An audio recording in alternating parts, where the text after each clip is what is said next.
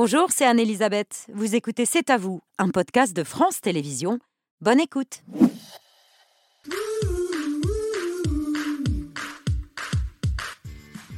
Bonsoir, bienvenue dans cet avou. On est ensemble en direct jusqu'à 21h avec Aurélie, Pierre, Patrick, Laurent et Mohamed. Bonsoir à tous les cinq. Bonsoir Elisabeth. Et bonsoir Anne Sinclair. Bonsoir Bobette. Merci d'avoir accepté ce soir notre invitation, trois jours après les attaques terroristes sanglantes du Hamas qui menacent aujourd'hui d'exécuter les otages israéliens en réaction à la riposte de l'État hébreu. On y revient longuement avec vous. Patrick, votre évito. China, 15 ans, est morte poignardée et brûlée vive il y a 4 ans à Creil dans l'Oise assassinée par son petit ami qui venait d'apprendre qu'elle était enceinte de lui parce que euh, il ne supportait pas l'idée euh, d'avoir un enfant avec ce qu'il appelait une fille facile. Et c'est pour ça qu'il l'avait rencontrée. La journaliste de Charlie Hebdo, Laure Dossi, est retournée à Creil en immersion. Elle a interrogé les adolescentes, les adolescents de l'âge de, de China pour comprendre la mécanique de cette fabrique. des filles faciles et de cette réputation. Lors de aussi journaliste à Charlie Hebdo qui sera dans un instant sur notre plateau. Mohamed, votre story ce soir Un nouveau nom pour euh, l'élection présidentielle américaine. Il s'agit de Robert Francis Kennedy euh, Jr., un homme complotiste, anti-vax, contre le réchauffement climatique et négationniste qui fera forcément réagir notre invité Anne Sinclair. Pierre Vautreil Écoutez, il y a de moins en moins de gens qui ont connu Napoléon et finalement chez les jeunes, il y a de moins en moins de gens qui foncent découvrir Fellini. Heureusement, la fondation Pathé propose une rétrospective 30 ans après la disparition de Fellini, le maestro à jamais.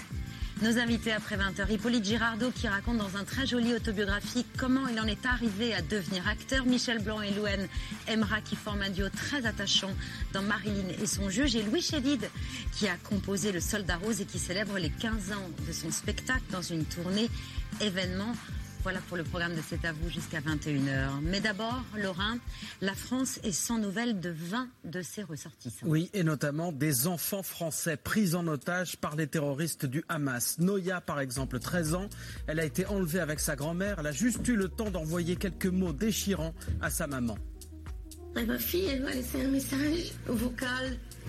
Elle me dit, maman, il y a du bruit dehors. Il y a un grand bruit, j'ai peur. Et elle dit à la fin, elle dit oui. J'entends de ton savoir qu'elle comprend. Elle comprend qu'elle va être emmenée par les terroristes. Eitan, lui aussi, un jeune adolescent, 12 ans seulement, il a été enlevé avec ses parents. Sa sœur, elle, a été relâchée et recueillie par sa La moto de sa mère s'est arrêtée. Et celle d'Eitan a continué. Ils étaient en pyjama, et c'est comme ça qu'ils les ont pris, en pyjama et sans chaussures. Comme Eitan ou Noya, plus de 100 personnes sont retenues en otage dans la bande de Gaza, souvent identifiées par leur téléphone. She had a phone, yes, but uh, it's not with her. The, the, phone is closed, of course. Uh, we try to uh, um, locate the phone, and we managed to. It's like in somewhere in Gaza. Les familles sont tellement désespérées qu'elles se raccrochent à de tout petits signes d'espoir. Ce mari, par exemple, veut croire que sa femme est vivante. Il n'y avait pas de tache de sang, ce qui me laisse espérer que peut-être Céline est encore en vie. J'espère de tout cœur que le gouvernement français va pouvoir obtenir des informations. Les proches en appellent aussi au gouvernement israélien et à l'armée. Certains s'adressent directement aux terroristes. Don't hurt them. Don't hurt little children. Don't hurt women. If you want me instead, I'm willing to come. Le Hamas, lui, reste inflexible. Impossible de négocier avec Israël, disent les terroristes. Après leur bain de sang, ils ont même diffusé de nouvelles menaces. Nous déclarons que chaque frappe sur les habitants tués chez eux, sans avertissement préalable, sera malheureusement suivi de l'exécution d'un des otages civils que nous détenons. Et nous en diffuserons le son et les images. Huit Français sont morts dans l'assaut terroriste à ce stade. Le président Macron a dénoncé des menaces inadmissibles. Le chantage qui est fait par le Hamas est un insupportable chantage que nous ne pouvons que condamner et que nous condamnons avec fermeté. Israël assure sa défense au moment même où, euh, Israël est encore touché par des frappes. Et donc, comme nous l'avons dit, nous, soutenons euh, ces opérations de défense et nous condamnons avec la plus grande fermeté euh, tous les actes terroristes qui se sont produits et continuent de se produire. Je veux redire ici combien le chantage qui a été ici revendiqué par le Hamas après ces actes terroristes est odieux et inacceptable. L'armée israélienne a repris le contrôle du sud du pays et cherche maintenant à verrouiller la frontière avec la bande de Gaza. Les forces de l'ordre sont parvenues à libérer certains otages, comme cette dame qui a passé 15 heures retenue chez elle avec son mari.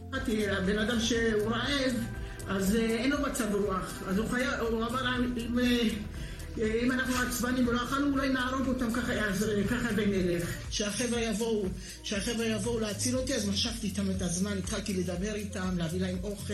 כל שנייה הייתי אומרת להם, יש לי פיפי, סתם בשביל שהשוטרים יראו שאני חיה, שיבואו, שיבואו להציל אותי.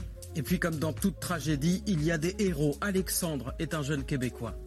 Alexandre était mis comme un, une barrière pour les autres. Il a mis tout le monde derrière. Il s'est même essayé de se battre avec un terroriste Hamas. Il s'est débattu dessus autant qu'il pouvait. Mais bien sûr, euh, comme les lâches, ils l'ont ils ont tiré sur le dos. Cette fille en question qui nous a appelé hier a dit qu'elle a été sauvée grâce à Alexandre. Le visage d'Alexandre, c'est l'un de ceux qui vont nous hanter, comme le titrait ce matin le Parisien aujourd'hui en France. Plus d'un millier de victimes en Israël. Selon le dernier bilan, parmi elles des bébés, des mères, des pères massacrés. Une centaine de morts dans le seul kibbutz de Kfa Aza. Je n'ai jamais vu ça de ma vie, dit un général israélien. Comment, Anne Sinclair, mettre des mots sur l'impensable? Et pourtant, il est nécessaire de trouver ces mots. J'ai hésité, Babette, avant de, avant de venir. D'abord parce que je n'aime pas parler sur le coup de l'émotion. Par ailleurs, je me suis demandé où était ma place, parce que je ne suis pas une spécialiste de géopolitique, je n'ai pas de leçons à donner, je ne suis pas une spécialiste du Proche-Orient, même si j'en connais un, un, petit peu. Et puis j'ai eu envie de, au fond, simplement d'être un peu, de rendre un peu compte dans ce pays où tout le monde se connaît de ce qu'a été cette, euh, on a beaucoup dit sidération, mais cette tragédie abominable, ce carnage, ce massacre, cette terreur, des égorgements. Euh, là, on avait des témoignages bouleversants, euh, des égorgements des bébés qu'on tue.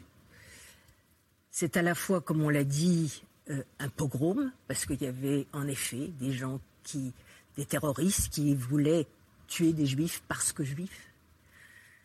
Et puis c'est un acte terroriste et à l'évidence militaire préparé, euh, on y reviendra, mais ce que, ce que je crois qu'ont ressenti les Israéliens d'abord, c'est que c'est la première fois, depuis, je crois, depuis 1848, où on se bat vraiment sur le territoire d'Israël.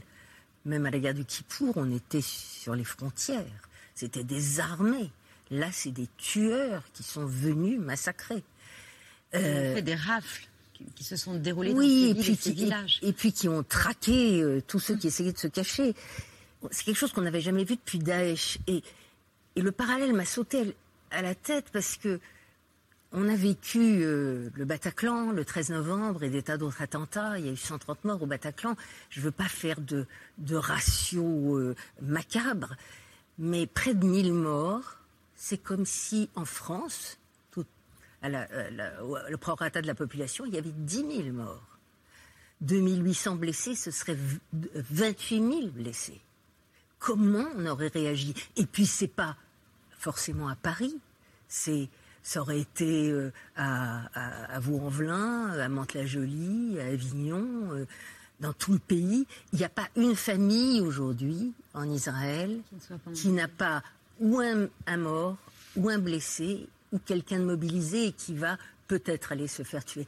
Donc c'est un un cataclysme, c'est un cataclysme épouvantable. C'était les gens étaient dans leur maison, ils étaient cachés dans la cave, ils étaient dans les cuisines à les entendre marcher dans, ou dans, dans leurs pièces, euh, dans sécurisées. Il y a, les terroristes avaient des marteaux piqueurs pour déceler les portes des abris. Donc faut quand même savoir qui sont ces, gens qui ont été massacrés. Alors on, on, a beaucoup parlé en effet de ces jeunes atroces, cette fête techno, ces jeunes. Les autres, c'était c'était pas des colons. c'était des gens qui habitaient dans des kibbutz, qui avaient euh, retrouvé presque une, une idéologie au départ euh, euh, internationale et sociale de ce qu'était l'idéal des kibbutz au début. C'est des gens qui se sont sentis brutalement, totalement abandonnés. Et, un pays qui est passé d'une surpuissance à une extrême fragilité. Au fond, il y a eu comme une, inversion des, ressentis. C'est-à-dire que ce qui devait les protéger, ce, mur infranchissable était une ligne Maginot qu'on défonçait au bulldozer, euh, les maisons devenaient des pièges, l'extérieur de- devenait l'intérieur. Et ça provoque en Israël, j'essaie de, faire comprendre ça, un trouble profond sur l'identité même d'Israël, c'est-à-dire ce, contrat avec un État, ce contrat qui était, euh, on, est là dans des zones peut-être difficiles, mais vous nous protégez. Et donc c'est un cataclysme non seulement en termes de carnage, mais en termes de d'ébranlement profond euh, de, de, de, de- de la population. Dès le mois de mars dernier, dans Le Monde, vous avez signé une tribune dans laquelle vous, aviez, vous écriviez avoir peur pour la sécurité d'Israël. Je n'étais pas la seule. Il y a euh, les militaires, et, et notamment les militaires à la retraite, et le chef d'état-major qui avait demandé pendant des semaines à Netanyahou d'être reçu, avait alerté sur le danger, la mise en danger d'Israël. Euh, et, et les manifestations auxquelles, j'ai assisté, euh, et qu'on comprenait à la fois parce que c'était la mainmise de l'État sur la justice, donc le, le risque d'une démocratie illibérale, comme on, comme, La on réforme de la. Cour suprême La réforme de la Cour euh, suprême, qui était, qui était grave en soi. C'était, c'était la, la, la mainmise de la religion sur la vie quotidienne. Et, elle n'était pas absente, la religion. Là, euh, il y avait des, religieux dans l'armée auxquels le gouvernement permettait d'aller euh, à Shabbat et aux fêtes. Ce euh, de, partir de leur position, c'est on n'avait pas connu ça depuis la guerre du Kippour. Et donc c'est c'est profondément le, le, le contrat social, étatique, identitaire qui a été, qui a été bouleversé.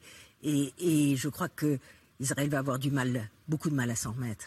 Hier soir, le Premier ministre Benjamin, Benjamin Netanyahou a appelé à la formation d'un gouvernement d'union nationale en souhaitant également que les divisions de la société s'apaisent.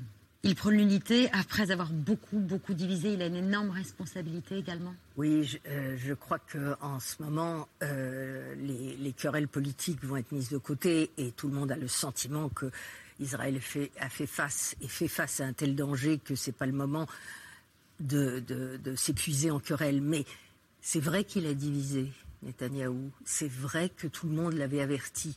Euh, et D'ailleurs, souvenez-vous, il avait, viré le ministre de la Défense, euh, qui lui disait cette, cette, cette réforme de la Cour suprême, cette réforme de la justice met en péril la sécurité d'Israël. Mais il a été Parce que des, réser- des réservistes en opposition au gouvernement refusaient de se présenter. Et on craignait que le mouvement ne gagne l'ensemble de l'armée. ouais. Et donc, là, les, les gens ont le sentiment que l'État a été absent parce que euh, quand on entend des gens qui ont attendu 10 heures, 10 heures euh, qu'on vienne, qu'on vienne les, les sauver. Pourquoi? Parce que l'armée n'était pas là, parce qu'il y a eu une. La, la- la- la- la stratégie de Netanyahou, elle était terrible. Elle était de, de croire euh, dans, dans le- l'embrasement de la Cisjordanie, donc de mettre les forces dans la Cisjordanie et de dégarnir ces forces, ces, ces du Sud, ces villes du Sud. Sderot est une grande ville, voir des, des, des terroristes parader dans les rues, tuer sur tout ce qui bouge, c'était effrayant. Et donc, la colère qu'il y a eu pendant des mois, c'était contre des ministres euh, incompétents, des ministres irresponsables. Vous vous rendez compte que euh, euh, Smotrich, qui fait d'ailleurs débat pour cette unité nationale, puisque euh, il est question qu'il y ait un cabinet de, guerre et les Benny Gantz, le chef d'état-major, et Yair Lapid, qui est le chef de l'opposition, ont dit qu'ils ne voudraient pas que, Smotrich et Ben Gvir, qui sont les deux extrémistes, du gouvernement y siège. Mais Smotrich dit de lui-même Je suis raciste et homophobe. Comment voulez-vous qu'une société ne se divise pas profondément, que qu'on n'ait pas l'impression qu'il y a un autre agenda poursuivi par un gouvernement, un chef de gouvernement qui voulait se mettre à l'abri de, de, des poursuites judiciaires et qui a fait alliance avec des hommes extrémistes. Et donc, c'est tout ça qui va être en question. C'est trop tôt, bien sûr, et, et c'est pas le moment, et on ne sait pas où on va, et on va sûrement, on va sûrement vers, euh, vers des drames affreux, des drames pour les Gazaouis, des drames pour, pour, euh, pour les soldats israéliens s'ils entrent, et tout le monde pense qu'ils vont entrer, qu'il va y avoir une offensive terrestre. Vous savez, j'étais, vous vous rappeliez que j'étais euh, en Israël il y a quelques mois. J'ai vu des gens formidables. J'ai vu des médecins formidables que je connais qui allaient opérer dans les opéras, dans les hôpitaux euh, de Gaza, qui allaient opérer avec euh, des équipes israéliennes, avec des médicaments israéliens, euh, israéliens. Dans les otages, là, je lisais dans Haaretz, il y a une femme, je ne connaissais pas son nom, qui s'appelle, j'ai noté quelque part, Viviane. Elle était israélo-canadienne. Elle croyait en la paix elle faisait des efforts pour justement aider les Gazaouis qui vivent une situation terrible du fait d'Israël, du fait de l'Égypte et du fait du Hamas. Le Hamas, c'est un mouvement terroriste, un mouvement totalitaire, un mouvement extrémiste, euh, un mouvement antisémite, euh, un mouvement corrompu. On a beaucoup parlé de la corruption de l'autorité palestinienne. Mais la corruption du Hamas, elle est totale. Et s'il y a eu le, cafouillage sur l'Union européenne et, l'aide, parce qu'on sait que le Hamas a mangé cette aide beaucoup. Et donc, le Hamas tient en otage une population. Et sous sa coupe, les, Gazaouis, ils n'ont pas du tout, pas du tout envie euh, d'être traités comme ils vont être traités. Et comment ne pas comprendre qu'un pays se défende, et il va le faire de manière très violente et très dure. Dans la tribune euh, que vous avez fait paraître fin mars dans le monde, où vous ne disiez pas seulement que vous aviez peur pour Israël, mais que vous aviez honte de l'évolution du pays euh, sous euh, Netanyahou, qui était en place depuis, depuis trois mois, vous rappeliez que vous étiez depuis toujours pour une solution à deux États. Il faudra bien un jour, c'est ce que disent tous les, partisans de la paix, une solution politique. Est-ce que cette solution à deux États qui est répétée euh, comme ça de façon un peu automatique aujourd'hui, elle n'est pas définitivement condamnée, et notamment compte tenu de l'évolution de la colonisation dans les territoires occupés en Cisjordanie? Mais bien sûr, c'est une question qu'on se pose, mais comment faire autrement que d'essayer d'y croire? Comment faire autrement que d'essayer de se battre pour ça? Vous savez, il y a des, euh, je, connais tout un groupement de militaires israéliens euh, qui regroupe 150, 200 militaires à la retraite et qui peuvent donc s'exprimer parce que les autres ne peuvent pas s'exprimer et qui ils ont des plans. C'est pas facile, c'est évidemment pas facile, mais ce que ce que ce qu'ils disent, c'est qu'il faut pas l'annexion, c'est le pire, c'est le piège. Le voilà le piège.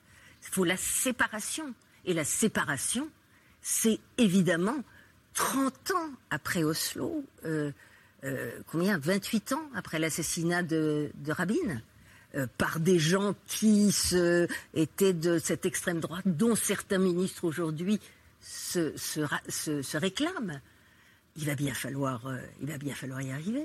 Hmm. Alors évidemment maintenant, ça n'a aucun sens. On ne sait pas où on va. On est complètement démunis et, et je n'ai pas de, je n'ai évidemment pas ni solution ni ni indice, mais, mais il va bien falloir le faire. Hier soir, vous avez participé à Paris à la manifestation qui s'est déroulée en solidarité avec Israël. Peut-on encore imaginer qu'un jour une solution négociée soit possible? Une question qui a fait débat quand un des participants a tenu une pancarte réclamant la paix, comme l'ont constaté Audrey Payas et Benjamin Delmas pour cet avou.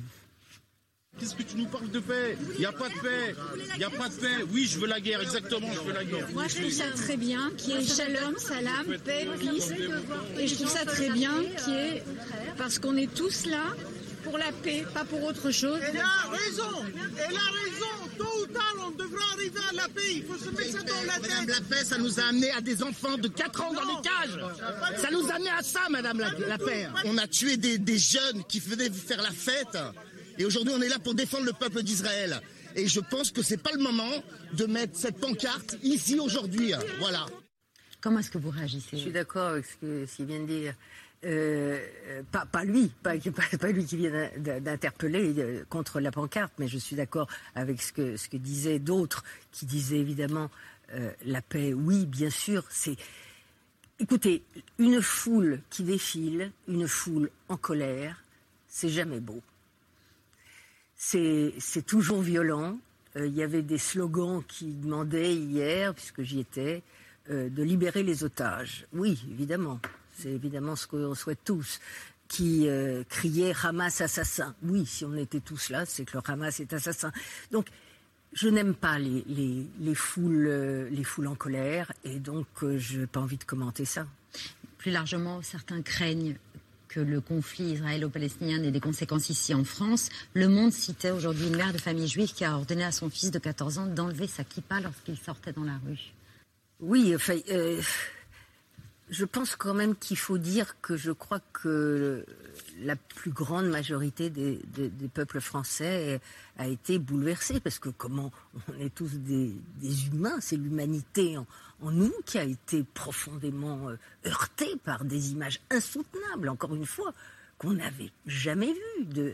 et en plus, le Hamas a filmé avec complaisance ces exactions.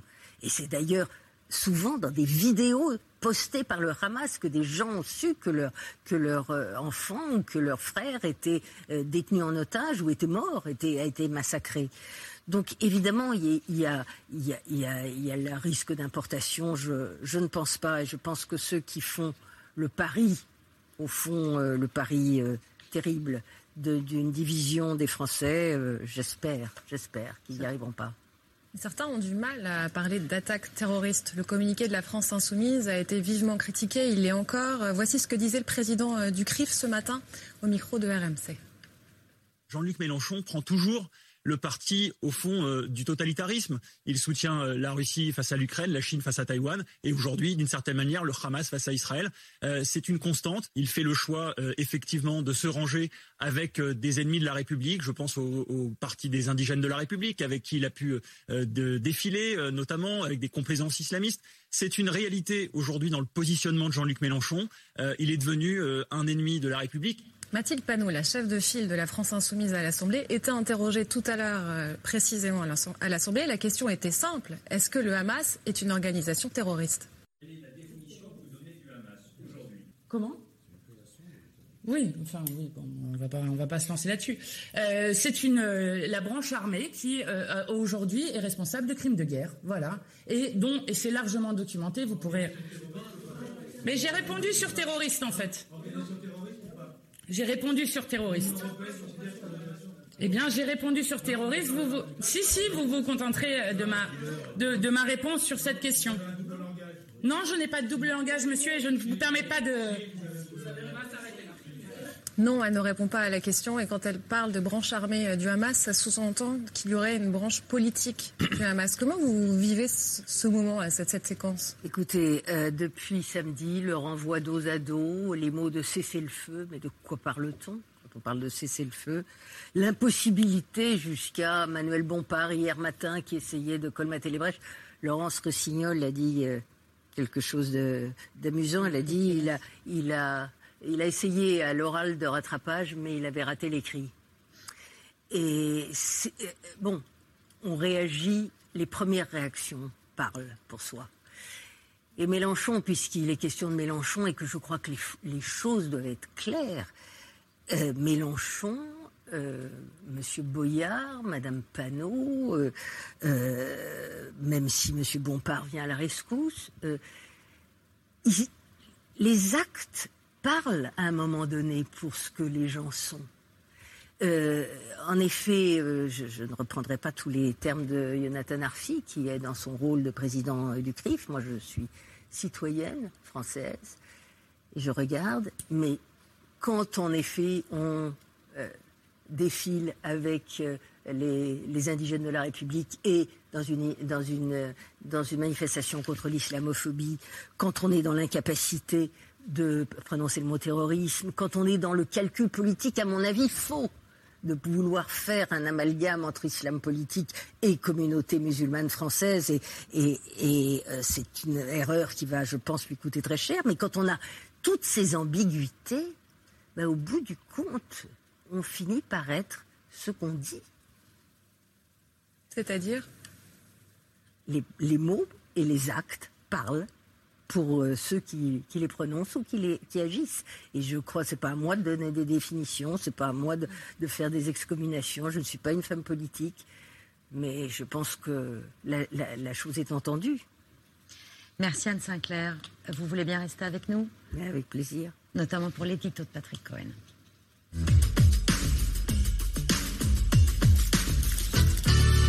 Bonsoir Lord Dossi, merci de votre présence ce soir. Vous signez la réputation enquête sur la fabrique des filles faciles qui est disponible aux éditions Les Échappés et que Patrick a lu. La réputation, c'est la notion qui s'impose à tous les adolescents, plus encore euh, aux adolescentes et de façon plus stricte dans les quartiers populaires. Filles faciles, c'est une catégorie, hélas, encore très répandue. Vous avez entendu l'expression des dizaines de fois lors de votre enquête à Creil, juste parce que ces filles se sont affichées avec un garçon, relation amoureuse ou pas, ou parce qu'un garçon s'est vanté d'avoir couché avec elle. Fille facile, c'est l'étiquette qui a coûté la vie à Shaina, poignardée et brûlée vive par son petit ami à Creil en 2019. Elle avait 15 ans. Ce drame, c'est le point de départ du livre de Lord aussi. Oui, vous nous l'expliquez au début avec beaucoup de, de franchise face à un crime aussi euh, monstrueux, aussi sordide. La tentation est grande de détourner le regard et de laisser la famille en paix avec sa souffrance. Mais ce que révèle votre enquête, c'est la persistance effrayante de mécanismes mécaniques et de mentalité qui ne peuvent que produire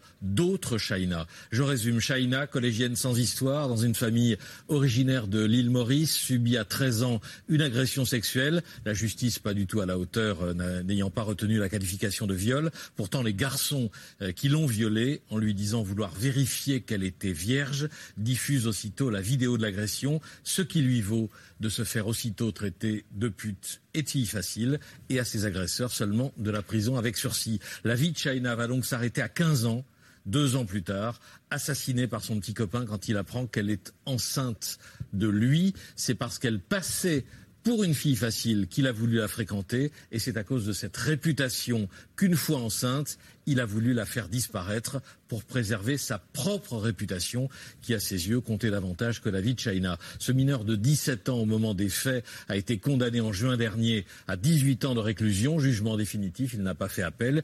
Il y a deux ans, dans un très émouvant reportage de Mohamed Bouafsi à Creil, la mère de China résumait l'histoire de sa fille dans le même esprit, avec le même message que ceux qui portent votre livre. Il faut pas que ça arrive aux autres. C'est ça qu'on veut faire passer. Il y a des gens dans la nature qui se qui n'aiment pas les filles, voyez, les filles qui sont libres. Moi, ma fille, c'était une fille qui voulait être libre, voulait vivre une vie normale. On lui a titré le titre d'une pute. Ce qui s'est passé chez ma fille, c'est du féminicide parce qu'elle voulait vivre une vie libre. Voilà. C'est ça. On lui a pas laissé le choix.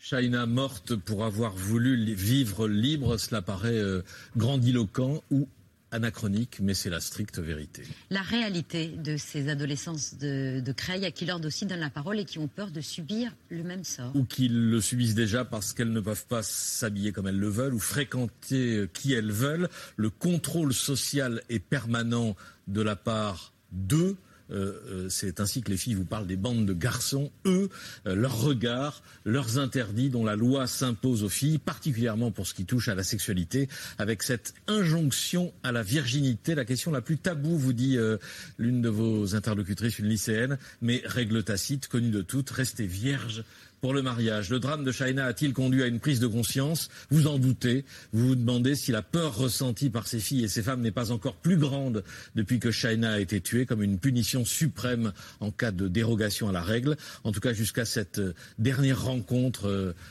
étonnante, euh, émouvante dans le train qui vous ramène à Paris. Vous nous faites mesurer à quel point cette enquête, cette traversée euh, d'un univers qui semble étanche au combat et aux avancées féministes de ces dernières années ne vous a pas laissé indemne. Et c'est exactement l'effet produit sur les lecteurs de ce livre si important. Un univers tellement étanche aux avancées féministes que personne n'a créé. Aucune de ces jeunes filles ou des hommes d'ailleurs que vous avez rencontrés n'avait entendu parler de MeToo malgré les, tonnes et les tonnes de couvertures de journaux Absolument, c'est ce qui m'a le plus euh, surprise, en effet. Euh, je dirais pas personne, mais en tout cas, euh, un grand nombre de filles et de garçons n'en ont pas entendu parler. C'est vraiment très surprenant. Au début, je pensais presque que c'était une blague, tant on a l'impression que tout le monde en a entendu parler. Et, en fait, en effet, ils n'ont pas entendu parler. Ça dit quelque chose d'une fracture dans notre société. Et en fait, 14% des, gens dans notre société n'en ont pas entendu parler d'après une 9 millions de Français. Absolument. Euh, des jeunes femmes qui subissent d'une certaine façon ce qu'ont subi les accusatrices de Patrick Poivre d'Arvor. Vous faites le lien. On les soupçonne d'être consentantes oui, je, fais une, comparaison effectivement avec ce que dit Hélène Devinck dans son, dans son très beau livre. Elle parle d'une présomption de consentement parce que personne ne peut imaginer que quelqu'un veuille se refuser à ce grand présentateur télé. Et là, la présomption de consentement, finalement, elle est autour de cette réputation, de cet anathème si sexiste de fille facile. À partir du moment où une fille ne respecte pas toutes les contraintes et les interdits qui s'imposent à elle, eh bien, on considère qu'elle peut dire oui à tout le monde et que euh, et qu'elle acceptera euh, forcément. Aucune de ces jeunes filles, ou presque aucune, n'a entendu parler de MeToo, qui a eu un effet de balancier inverse assez inattendu que vous décrivez très bien. C'est qu'avec MeToo, la figure de l'agresseur sexuel a changé. On pense désormais que c'est euh, des personnalités de premier plan et on a presque passé sous silence ce qui se passait dans ces quartiers oui, c'est aussi pour ça que ce livre me, tient à cœur. C'est que effectivement, je pense que alors que dans les années 2000, on, avait plutôt, euh, on parlait beaucoup des, tournantes, je mets aussi des guillemets à ce terme, mais on a, on a oublié en fait ce que, ce que vivent aujourd'hui euh, les filles dans les quartiers populaires. Moi, je rappelle que les violences sont absolument partout, dans tous les, tous les milieux sociaux, euh, tous les territoires, mais je pense qu'il ne faut absolument pas oublier ces adolescentes qui vivent, je pense, une situation d'urgence, un contrôle au quotidien euh, et, je pense qu'il faut un peu, c'est un peu le MeToo euh, des filles euh, des, quartiers. Il faut, il faut les écouter. Il faut les écouter parce que la seule issue qu'elles ont, c'est la fuite comme cette jeune femme que vous rencontrez dans le, dans le train le dernier jour de votre enquête c'est le seul moyen qu'elles ont d'échapper à ces interdits. Les autres avant aussi, elles, veulent toutes, toutes partir. effectivement, c'est triste parce que c'est le seul, leur seul espoir. Mais j'ai envie d'être optimiste aussi. Le fait qu'elles me parlent, qu'elles racontent leur quotidien, c'est aussi une manière de le dénoncer pour que, pour que ça change. Le quotidien, c'est ne pas se promener dans la rue euh, avec des garçons absolument jamais. Euh, une jeune Sarah ne rend jamais visite à son père de peur qu'on ne lui prête une relation avec les collègues de son père. Et si jamais il faut fréquenter un garçon, c'est au cinéma à l'abri total des regards. Ça. Elles ont un petit ami qui est dans une autre ville. Euh, si elles ont un petit ami, elles s'enferment dans un cinéma, elles ne s'affichent jamais avec lui. Même si c'est un, ami euh, qui n'est pas un petit ami, on ne s'affiche pas avec dans la rue. Euh, elles me disent qu'elles ont renoncé aussi à s'habiller en jupe ou en robe l'été. Oui, c'est tout un tas de, elle parle de prison, quoi. C'est une, prison. C'est une forme de, de, de, prison, de quotidien très contrôlé, très surveillé. Je, précise aussi que c'est un des petits groupes de garçons hein, qui, qui, mettent ça en place. Évidemment, il y a d'autres garçons aussi qui dénoncent absolument cette situation et qui, qui la déplorent euh, également. Elles espèrent faire changer les choses. Ces jeunes filles, c'est la raison pour laquelle elles, elles acceptent de vous parler. Euh, mais pour que ça change, il faut passer par une révolution dans l'éducation. Parce que cette injonction à la virginité, par exemple, et l'incitation au contraire pour les garçons de s'affirmer dans la conquête, bah, ils planent d'une façon plus ou moins diffuse dans l'éducation générale. Absolument. Et, j'ai rencontré des, mères et des pères de famille. Il y a ce père de famille qui me dit cette, citation absolument glaçante, qui me dit euh, euh, je, préfère que mon fils soit en prison plutôt que ma fille soit considérée comme une traînée. Euh, c'est ma propre réputation de père qui est en jeu. Et lui me dit qu'il préfère que son aussi son garçon connaisse très vite qu'il ait des rapports sexuels, alors que sa fille doit absolument rester vierge pour le mariage. Et il y a vraiment une attente totalement différente envers les filles et les garçons, une éducation totalement différente euh, qui, est, très injuste et qui, qui, perpétue euh, cette euh, situation patriarcale.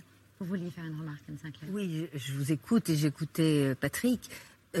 ça veut dire quand même que nous, journalistes, on a une, réputation, on a une responsabilité considérable. C'est-à-dire que quand on, quand on prend pour acquis qu'un certain nombre de changements profonds euh, dans, dans la situation des femmes, dans le féminisme, ça ne passe pas. Pourquoi? Parce qu'elles elles, n'écoutent pas, elles n'entendent pas, elles ne lisent pas, elles sont dans un monde clos Oui, c'est tout ça. C'est assez compliqué aussi de, savoir, mais effectivement, je pense qu'il y a un fonctionnement euh, en, vase clos.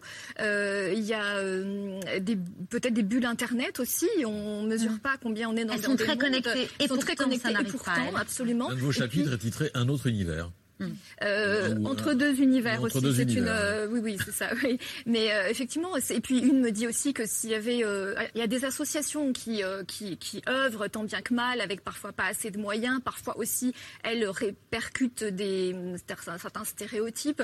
mais une jeune fille me dit, s'il y avait une association féministe, eh bien, elle pense que le local serait brûlé voilà, ça, en dit long aussi sur l'impossibilité d'avoir euh, accès à ces, jeunes femmes. L'assassin de Shaina a été condamné à 18 ans de prison, un verdict qui est inférieur aux réquisitions euh, de l'avocat général qui avait demandé euh, la levée de l'excuse de minorité pour l'accusé. Hein. On rappelle qu'il avait 17 ans, un verdict qui a mis en colère la famille. je suis très déçu de la justice. La justice la, justice n'était pas à la hauteur de ces actes qu'il a fait. Hein? Poignarder, fait tomber Shaina de vider l'essence, d'allumer le feu. Non, il méritait un peu plus. La famille est en colère contre la justice, mais aussi en colère contre les autres habitants du quartier. Certains auraient pu parler, elles ne l'ont pas fait. Oui, oui. Alors après, sur euh, cet aspect de, de condamnation, c'est c'est pas forcément mon propos parce que c'est très complexe cette euh, question de d'excuses de, de, minorité. Je pense qu'il faut vraiment euh, être être enfin une, réflexion globale sur sur la justice par rapport à ça. En revanche, mon propos c'est plus en amont. Je pense que et c'est aussi un des aspects de mon livre, c'est de dire que la justice n'est pas du tout à la hauteur pour protéger ces jeunes femmes. Et en ce qui concerne Shaina, fois, comme le disait Patrick, parce que l'agression sexuelle, effectivement, comme vous l'avez très bien dit, les, les garçons ont ensuite propagé l'idée l'anathème de, de fille facile qui a ensuite conduit le meurtrier à se diriger vers elle en raison de cette réputation. Mais et donc ce premier volet de l'agression sexuelle, euh, le procureur lui-même me dit que l'instruction a été beaucoup trop longue et que si l'instruction avait été plus rapide, on ne peut pas exclure que Shaina serait peut-être toujours vivante. Et en plus, je développe, il y a eu plein plein de, failles euh, très importantes de la, justice, comme ce, médecin qui examine Shaina le soir même de l'agression sexuelle, euh, qui écrit Shaina se déshabille facilement et n'éprouve aucune honte ni culpabilité comme si elle, devrait l'éprouver. Comme si elle était une fille facile. Oui, déjà, comme c'est comme si les, pouvoirs publics, enfin, les, représentants de la justice eux-mêmes propageaient quelque part euh, cette, cet anathème. Je crois que vous avez un peu hésité lors de si on vous, avant de vous lancer dans l'enquête, qui vous, le sujet euh, vous effrayait, et puis il y avait aussi le deuil de la famille de Shaina qui vous intimidait, si j'ose dire. Euh, puis vous le, vous le dites également, cette affaire avait des aspects extrêmes, comme les politiques d'extrême droite qui ont essayer de politiser. Et puis beaucoup de chercheurs aussi euh, ont refusé euh, de vous parler par crainte de stigmatiser les banlieues. C'était un, piège auquel vous pensiez aussi?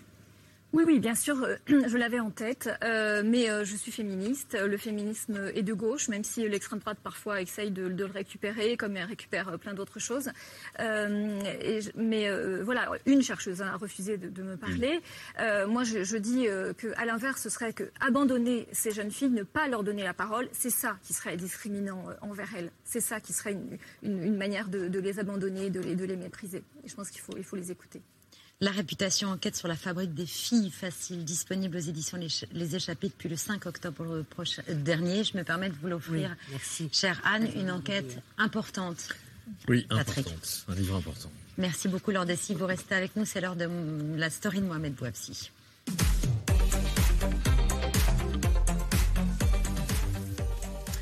Mohamed, vous nous parlez ce soir d'un nouveau candidat à l'élection présidentielle américaine. Oui, il s'agit du très controversé Robert Francis Kennedy Jr., le neveu du président américain John Fitzgerald Kennedy, assassiné. Il a annoncé officiellement sa candidature hier à Philadelphie. We declare independence from Wall Street, from big tech, from big pharma, and we declare independence from the mercenary media And that's why I'm here today. I'm here to declare myself an independent candidate. Atteint d'une maladie à la gorge depuis euh, sa jeunesse, avocat spécialisé dans les questions environnementales, il est connu depuis 2005 euh, pour propager des théories complotistes sur le réchauffement climatique et surtout sur les vaccins. Wi-Fi radiation is, uh, does all kinds of bad things, including causing cancer. Um, COVID 19 is targeted to attack uh, Caucasians and, and, uh, and are black people. The people who are most immune are Ashkenazi Jews and, uh, and Chinese. Even in Hitler's Germany, you could you could cross the Alps into Switzerland. You can hide in an attic like Anne Frank did. Robert Francis euh, Kennedy a réuni derrière lui les conseillers de Donald Trump, Roger Stone et le fameux Steve Bannon. Elon Musk l'apprécie. Il est soutenu par une partie de la communauté conspirationniste QAnon. Il voit en lui l'un des leaders de l'ère post-vérité, cette époque où les faits objectifs ont moins d'influence pour modeler l'opinion publique que les appels à l'émotion ou aux opinions personnelles.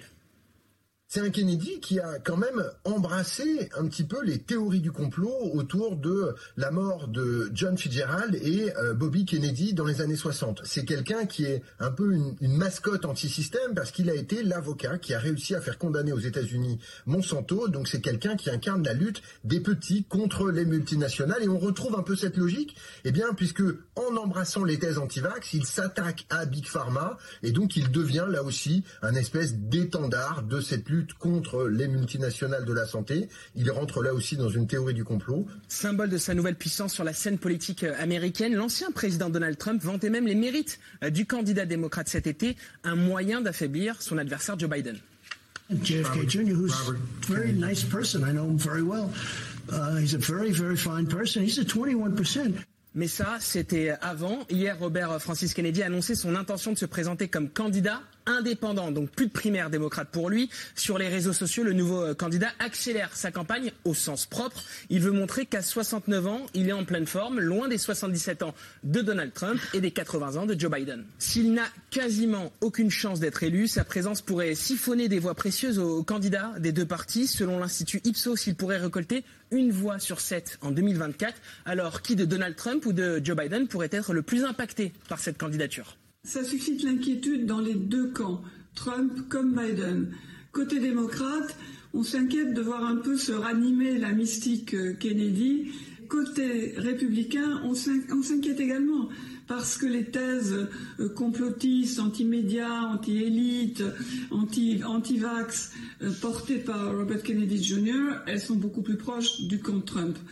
Les deux camps ont conscience que si l'élection est serrée, un petit pourcentage avalé par un tiers candidat comme euh, Robert Kennedy peut faire la différence dans certains États clés et donc dans l'élection présidentielle. Dans un communiqué commun, plusieurs de ses proches ont dénoncé sa décision de changer d'étiquette, la qualifiant de dangereuse. Anne Sinclair, Robert Francis Kennedy, c'est un plus grand danger pour euh, Biden ou pour Trump? Ou pour la démocratie euh, tout court Oui, enfin, c'est, on va décidément, cette campagne électorale américaine va être épouvantable. Euh, je trouve que Trump disait it's a very nice person. Euh, c'est voilà qui se ressemble, s'assemble et je pense que si ça pouvait prendre quelques voix à Trump, euh, je, je signerais pour Robert Kennedy. C'est terrible de déshonorer un nom. Qu'est-ce qu'ils doivent penser John Fitzgerald et Robert Kennedy? Qu'est-ce qu'ils qu'est-ce qu'ils peuvent penser là où ils sont s'ils pensent quelque chose? C'est l'heure du 5 sur 5 de Laurent Sénéchal.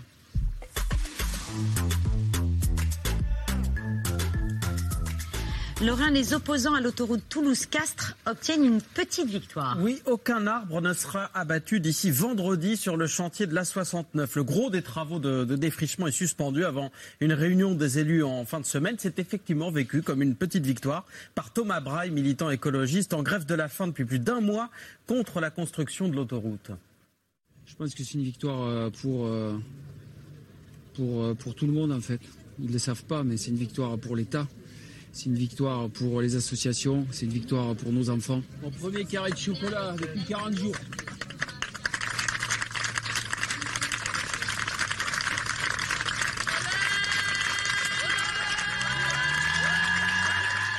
Un bout de chocolat qui a donc le goût de la victoire pour Thomas Braille qui a dû être brièvement hospitalisé hier après avoir également arrêté de boire de l'eau. Il est devenu un exemple pour les élus écologistes, notamment en passant plusieurs semaines perchés dans un arbre en face du ministère des Transports. Je suis là en soutien à Thomas Braille qui, euh, avec deux collègues, euh, occupe un arbre aujourd'hui en face du ministère de l'écologie. Cette autoroute, c'est exactement les projets qu'il faut arrêter. C'est pour ça que je suis montée, c'est pour ça que merci Thomas, et c'est pour ça merci à tous les militants et militantes qui partout sur le terrain se battent pour que la nature soit préservée. Et dans la lignée du combat de Thomas Braille, voici un arbre centenaire abattu hier à Paris dans le jardin de l'atelier de Marie Curie. C'est là où elle a travaillé pendant des décennies. Elle a elle-même planté certains de ces arbres. L'Institut Curie veut en fait s'agrandir. La maire du 7e arrondissement, Rachida Dati, a annoncé avoir obtenu, dit-elle, une contre-expertise de la ministre de la Culture. On reste près de la Tour Eiffel. Euh, oui, dans le 7e arrondissement. Oui, voilà, dans le 7e. Avec de la pâte à crêpes clandestine. Planquée carrément par les vendeurs à la sauvette dans les égouts. Regardez sous des plaques d'égout. Tout ça, effectivement, au pied de la Tour Eiffel, euh, sont des images qui ont été prises par les riverains et qui mettent très en colère les professionnels du secteur. Ça nuit euh, évidemment de façon très importante à l'image de Paris. Puisqu'un touriste qui va, être malade va se dire je ne vais pas revenir ou, ou j'ai été mal reçu. Euh, le deuxième point, c'est la concurrence déloyale. Effectivement, une petite crêpe euh, goût caramel et goût, ça fait mauvais genre à neuf mois des Jeux Olympiques. La mairie de Paris affirme que les forces de l'ordre sont mobilisées. La préfecture de police assure que les produits saisis sont soit détruits, mais s'ils sont sains, ils sont gardés, ils sont donnés aux petites sœurs des pauvres en l'occurrence. Une famille gagne contre le glyphosate. Théo a aujourd'hui 16 ans, il est né avec de graves malformations et il interpelle le président Emmanuel Macron. Dans quelques jours, l'Europe et la France se préparent à voter pour réautoriser le glyphosate pour une période de 10 ans. Alors je vous le demande, quand comptez-vous tenir vos promesses? Et combien de victimes faudra-t-il encore pour que vous interdisiez cet herbicide témoignage recueilli par le média en ligne Vaquita. Si cet adolescent en appelle au président, c'est parce qu'il a dû subir 54 opérations après sa naissance. Il a mené une vie de combat du haut de ses 16 ans pour faire reconnaître le rôle du glyphosate dans ces pathologies. Les chirurgiens pensaient que jamais il mangerait par la bouche. Les six premiers mois de sa vie, c'était uniquement par sonde. C'est seulement à 6 ans qu'il a mangé suffisamment par la bouche, il a réappris à déglutir et qu'il a suffisamment mangé par la bouche pour qu'on lui enlève la sonde qui même maintenant, euh, à cause de la trachéotomie, ne sent pas vraiment le goût des aliments comme nous on sent. Il est obligé de faire des manœuvres euh, que font les, les de rétro-olfaction pour faire remonter les, les, arômes dans le nez. En fait, Sabine, la maman, a utilisé du glyphosate pour désherber son centre d'équitation sans savoir à l'époque qu'elle était enceinte, ce qui explique euh, ces malformations. Aujourd'hui, un comité d'experts attribue très officiellement une indemnisation à Théo commission d'indemnisation des enfants victimes d'une exposition prénatale aux pesticides retient la possibilité du lien de causalité entre la pathologie de l'enfant et l'exposition aux pesticides. À ma connaissance, c'est une première euh, mondiale, je, pense. Hein, euh. J'étais très content parce que ça m'a ça, ça a validé ce qu'on pensait déjà. Théo va toucher 36 000 euros à sa majorité. L'entraîneur de foot d'Orléans accusé de racisme. Bernard Casoni, suspendu par son club, il est visé maintenant par une enquête du parquet, notamment pour ses propos. Mon rôle, c'est de leur dire, de leur montrer et de les aider à résoudre le problème. Je l'ai fait dans, tous les clubs où je suis passé. Je l'ai fait avec des Maghrébins. Ils ne sont pas plus cons que des Maghrébins. Hein. Vous avez bien entendu, ils ne sont pas plus cons que des Maghrébins, c'est ce qu'a dit Bernard Casoni dans son palmarès, si j'ose dire. Il a aussi affirmé que des joueurs n'avaient pas besoin de porter un maillot de couleur parce que, je cite, ils étaient déjà noirs. C'est inadmissible pour le patron de la Ligue de Centre-Val de Loire en colère parce qu'aujourd'hui, euh, bon, beaucoup de racisme dans le sport en général, et euh, bien sûr, on ne peut pas donc tolérer des dérapages. Aujourd'hui, on se bat donc pour qu'il y ait un vivre ensemble dans nos clubs. On a, on a des projets éducatifs.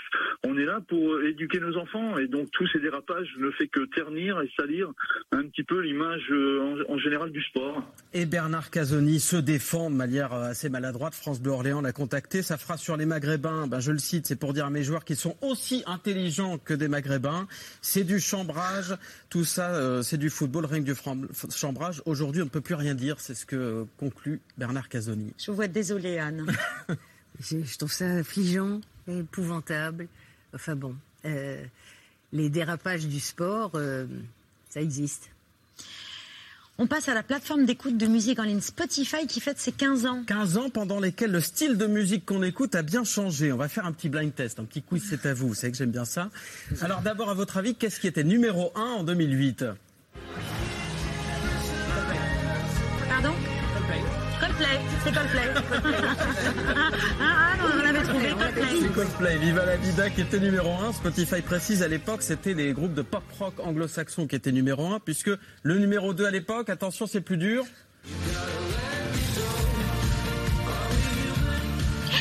Alors là, pardon, mais j'étais pas née, moi, en 2008. En 2008. Bah non.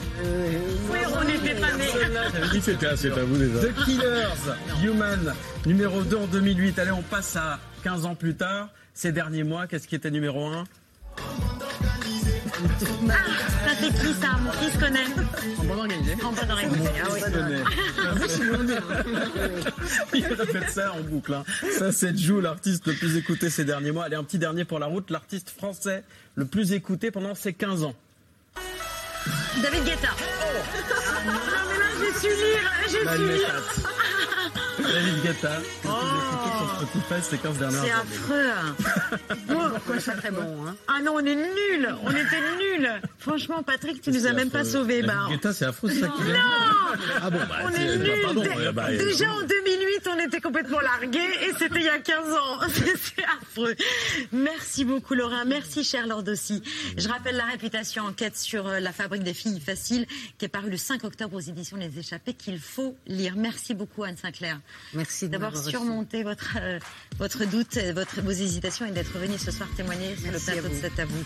Dans un instant, nos invités jusqu'à 21h, Hippolyte Girardot, Michel Blanc, Louane Emra, Louis Chédid, Merwan Ben Mansour qui reprend le rôle principal du soldat rose sur scène, L'œil de Pierre, Le Vu, les rats d'auteur et les actualités de Bertrand. On vous attend, on est là jusqu'à 21h. À tout de suite. Merci d'avoir écouté ce podcast de France Télévisions. Pour ne rien rater de C'est à vous en audio, vous pouvez vous abonner à tous nos podcasts sur votre plateforme d'écoute favorite dans la rubrique C'est à vous et en vidéo, le replay bien sûr, c'est sur France.tv. À très vite.